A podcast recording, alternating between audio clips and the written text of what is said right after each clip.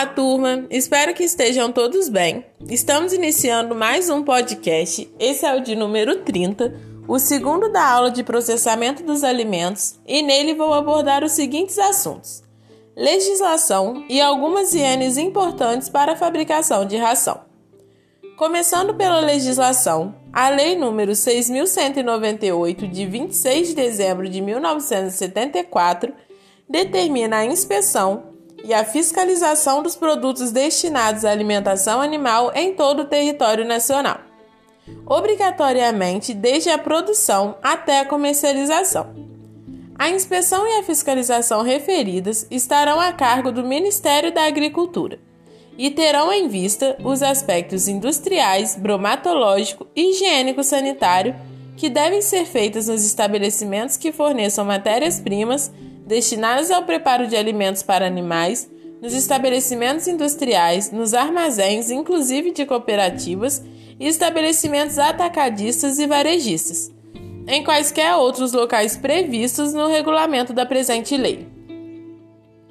A seguir serão apontadas algumas instruções normativas importantes para o processamento dos alimentos destinados à alimentação animal. Em 2001, temos a IN 60, que nos traz a padronização da classificação do milho. Ela é super importante no recebimento dessa matéria-prima. Em 2004, temos uma série de instruções normativas importantes. E a primeira é a IN 8, que proíbe proteínas e gorduras de origem animal em alimentação de ruminantes devido à vaca louca. Em seguida, temos a IN 17, que proíbe o uso de hormônios em aves. A IN 12, que apresenta as normas de suplementos para bovinos, e a IN 13, que é a regulamentação dos aditivos. Em 2007, temos a IN 4, que regulamenta as condições de higiene, BPF e roteiro de inspeção, falado um pouco no podcast anterior. A IN11, que é o regulamento técnico da soja, já que ela e o milho são os principais ingredientes dos concentrados, é extremamente importante a padronização dessas matérias-primas para que não haja prejuízo no recebimento das mesmas pelas fábricas de ração. Em 2008, temos a IN 17, que proíbe a realização de processos na mesma planta de ruminantes e não ruminantes. Em 2009, a IN 15 sobre o registro de estabelecimento e produtos destinados à alimentação animal, a IN 22, que fala a respeito das embalagens, rotulagem e propaganda, ela será de suma importância para o próximo podcast.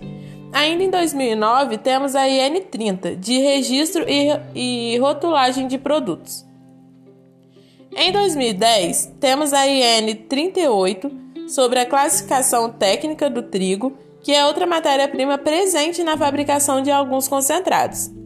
A IN 9, que é direcionada para produtor de farinhas e produtos gordurosos, e a IN 42, que estabelece os critérios e os procedimentos para fabricação, fracionamento, importação e comercialização dos produtos isentos de registros.